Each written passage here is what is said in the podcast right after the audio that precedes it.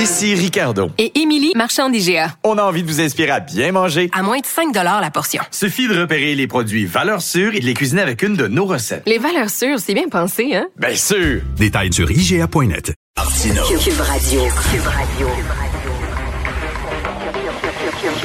Cube Radio. En direct à LCN. Salut Richard. Salut Jean-François. Écoute, j'ai une chose à te dire en début de chronique. Allez hop, cascade. Ouais. Allez hop, cascade. Te souviens-tu? Jean-Paul Belmondo. Jean-Paul Belmondo. Écoute, les trois anses. Ouais. L'élégance, l'insouciance et l'insolence. J'adorais Bel Be- Bébel, comme on l'appelait. Lui, quand il gagnait un prix, là, il partait pas sur des discours sur l'état de la planète où il disait pas que Paris est en territoire non cédé. Il remerciait les gens, faisait une petite stepette, il s'amusait, il avait du fun. Alors, c'était un grand comédien qui vient de nous quitter à 88 ans. Mais tu sais, des- Ah oui. cette génération-là, là, mon Dieu, qui avait l'air à s'amuser. Les Jean-Pierre Mariel, les Jean Rochefort, les Philippe Noiret, les Jean-Paul Belmondo et tout ça. Je vous parle d'un temps que les moins de 20 ans ne peuvent Ah. pas connaître, malheureusement. Oh oui, un monument qui Ben vient ouais, de, tout à de nous quitter, littéralement. Hey, euh, je sens que ça va être l'heure de ta montée de lait. Là, t'es plus Hmm. capable des antivax, là? Plus personne n'est capable. hein. On a vu les médecins sont tannés, les politiciens sont tannés, ils sont encore en train de suivre euh, Justin Trudeau puis de le harceler. Tu as vu ce qui s'est passé au Texas? Regarde bien ça. Ce qui s'est passé au Texas, il y a un homme qui était en bonne santé et qui a eu un calcul biliaire, c'est-à-dire biliaire, c'est-à-dire qu'il y avait une pierre sur la vésicule biliaire, exactement ce que ma blonde a eu la semaine passée. C'est exactement ça qu'elle a eu. C'est une opération de routine. Le gars, il est mort. Pourquoi le gars, il est mort? Parce que tous les lits de l'hôpital étaient occupés par des gens qui étaient pas vaccinés et qui ont attrapé la COVID.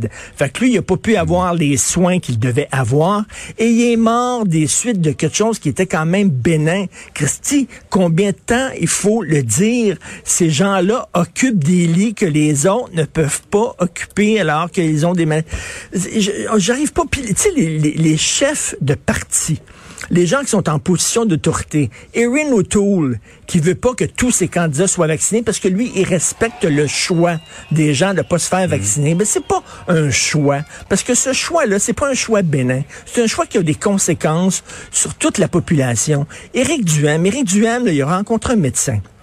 Le médecin l'a convaincu que la bonne chose à faire, c'était de se faire vacciner. Lui s'est fait vacciner, son chum s'est fait vacciner, mais il veut pas dire à ses troupes de se faire vacciner. Pourquoi? Si c'est bon pour lui, s'il trouve que c'est la meilleure chose à faire, pourquoi il encourage pas ses troupes à faire la même chose? Non, il courtise de façon bassement cynique le vote des antivax, alors que lui, il sait que les antivax sont dans le champ parce qu'il s'est fait vacciner lui-même. Il semble une responsabilité quand tu veux diriger une province ou tu veux diriger un pays comme Erin O'Toole, comme Maxime Bernier, tout ça, de dire à tes troupes et aux gens, il faut se faire vacciner. C'est important. Tiens, la preuve, c'est tellement important. Je vais exiger, moi, que tous mes candidats le soient pour donner un message clair et fort. Ils le font pas.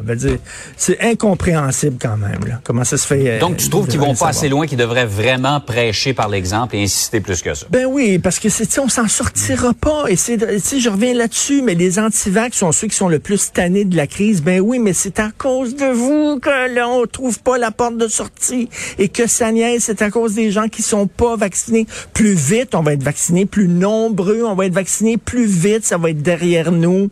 Et euh, on dirait qu'ils veulent rien savoir. Mais bref, malheureusement, les gens sont à bout de patience. Les médecins, le système de santé. Il faudrait pas revenir là avec encore des engorgements dans les hôpitaux, des gens qui attendent pour euh, des opérations importantes qui peuvent pas l'avoir parce qu'il y a des tatans qui se sont pas fait vacciner.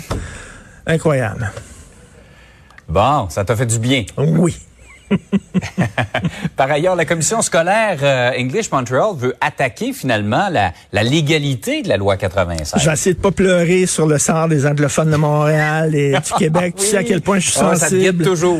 Écoute, ils, sont- ils veulent, tu sais, quand on dit, là, les gens qui comprennent ni du cul ni de la tête, là, les gens de la commission scolaire anglophone, ils veulent rien savoir de la loi 96, qui est pourtant une loi pour protéger la langue. Et tout le monde le dit, c'est une loi timide, c'est une loi timorée, c'est une loi qui, qui équilibre les deux côtés, tout ça. C'est pas une loi qui est, qui est radicale et extrémiste et tout ça. Et là, ils veulent rien savoir. Ils veulent la contester. Euh, écoute, T'as vu, là, je passais tantôt à côté de l'ancien hôpital Royal Vic. On l'a littéralement donné à l'Université McGill. Le cégep Dawson, qui est le plus gros cégep au Québec, un cégep anglophone qu'on va encore agrandir à coups de millions de dollars. J'en ai parlé la semaine dernière. C'est pas toujours facile d'avoir des soins en français, des soins de santé dans des hôpitaux comme euh, l'hôpital général juif de Montréal, par exemple. De quoi ils se plaignent exactement? Et là, aujourd'hui, première page de deux Gazette, écoute, il y a une journaliste qui dit, euh, parce que là, il va y avoir, bon, des nouvelles règles du jeu concernant les anglophones et le système de santé. Mais là, la journaliste Alison Haynes, elle commence son texte en disant, comme si on n'avait pas suffisamment d'inquiétude comme c'est là les anglophones de Montréal. Elle dire, s'inquiète de quoi? Mais c'est quoi? Qui regardent les minorités francophones dans le reste du pays? Je veux dire, vraiment, là, ils sont les plus tu gâtés. t'inquiètes pas, Richard, pour la survie de l'anglais au Québec.